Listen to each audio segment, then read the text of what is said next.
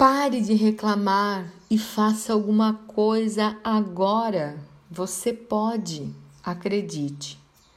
Pega teu café, senta aí, que nós precisamos conversar em mais um episódio do Ação Evolução com Jucinones, mentora, treinadora e palestrante comportamental.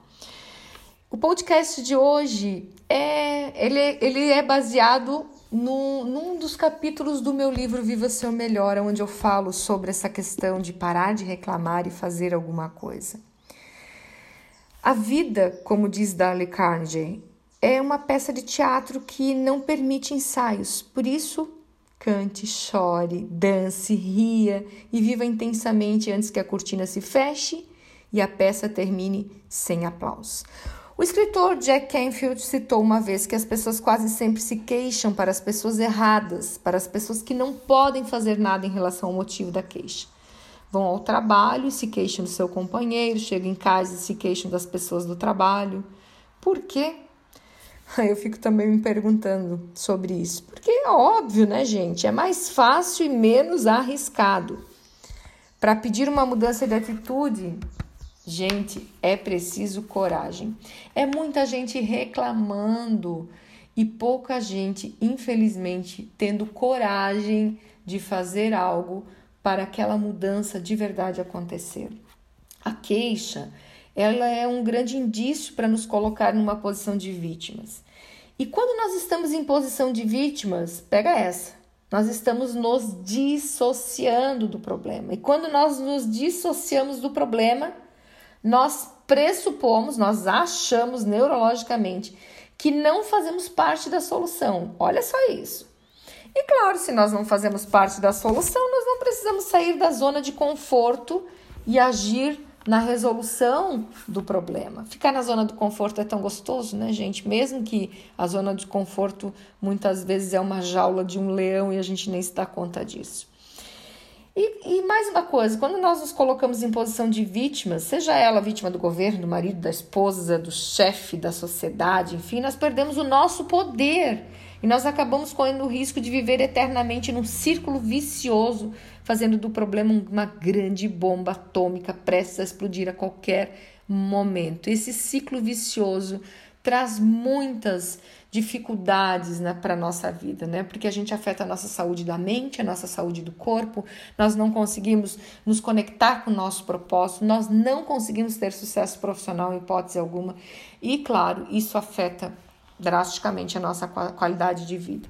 Então, nós precisamos parar de reclamar e agir, porque a vida é um trem em movimento um trem que nunca para. Ou você pula para entrar nela, ou fica parado olhando ela passar. Você quer viver ou você quer continuar somente sobreviver, sobrevivendo?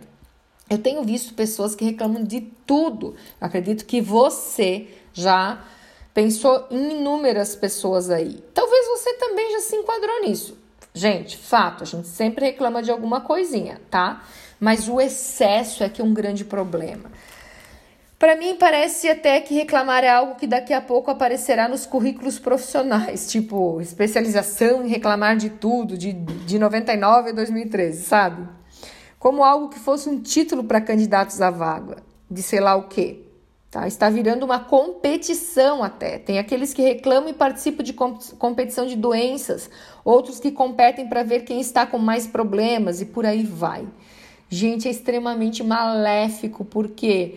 Porque aquilo que eu falo, estou programando na minha mente, aquilo que está programando, programado na minha mente se manifesta automaticamente, reflete na minha vida. É como um projetor e uma tela de projeção, simples assim. A minha mente é o projetor e a minha vida é a tela de projeção. Não posso quebrar a tela, a parede onde está sendo projetado. Não vai mudar nada. Vai projetar na próxima parede. Eu tenho que mudar lá no meu projetor, no meu inconsciente, no meu subconsciente. Acredito que talvez raramente iremos encontrar alguém que não reclame de nada, como eu falei, afinal, reclamar faz parte do nosso processo aprendizado e é meio que cultural, né? Mas assim, a gente tem que sair dessa coisa tão negativa. A pessoa que só reclama, ela potencializa os pensamentos negativos e essa negatividade, como eu falei, manifesta de maneira explícita, não só atingindo você, a pessoa que reclama com as outras pessoas que estão no ambiente com ela. E agora que você reforçou o que você já sabia possivelmente sobre o que os pensamentos negativos lhe proporcionam, o que você acha de mantê-los mais distantes de você, agradecendo mais pelo que você tem na vida e reclamando menos, hein? Afinal, pensamentos negativos e reclamações, de novo aqui batendo nessa tecla, não vão trazer bem-estar, não pagarão suas contas e muito menos trarão paz de espírito e jamais irão proporcionar para você sucesso com felicidade. Ao reclamarmos, nós damos força à nossa negatividade por meio dos pensamentos que antecedem as palavras e automaticamente nós temos sensações ruins. E aquela história que sempre falo, né? Sentimento desencadeia, o pensamento desencadeia um sentimento, que desencadeia uma vibração, essa vibração atrai a semelhança, a gente se comporta conforme lá o nosso início, os nossos pensamentos, e tem como resultado que coisas negativas. Nós ficamos aparentemente impotentes diante da situação e paralisados. Até por quê?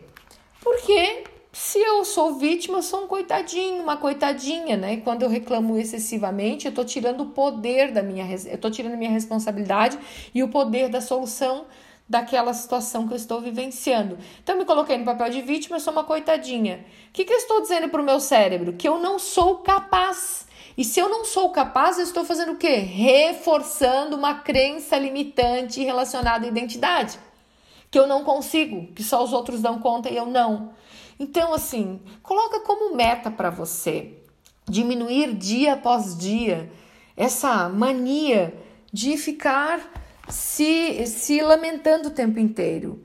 Eu, eu já, no meu livro, nos meus podcasts, nos meus treinamentos, nas minhas palestras lá no canal do YouTube. Se você não está lá ainda, vai lá. Toda semana tem vídeo também no Instagram. Eu já apresentei algumas ferramentas é, que eu né, compartilhei para te ajudar com esse processo.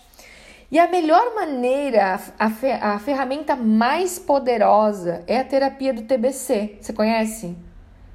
A terapia do CBC, do TBC é tirar a bunda da cadeira, agir para colocar tudo isso em prática. Você precisa gerenciar seu tempo, melhorar sua vida e fazer boas escolhas.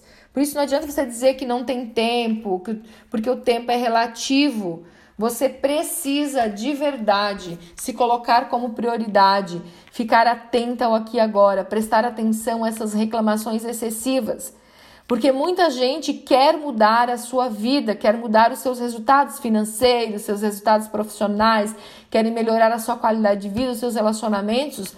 No entanto, estão reclamando. São duas energias que se repelem. Não vai funcionar. Ponto final. E se você não entende esse processo ainda da lei da física quântica que diz que os semelhantes se atraem, Gente, não se preocupe nem com isso, só entenda que ela funciona.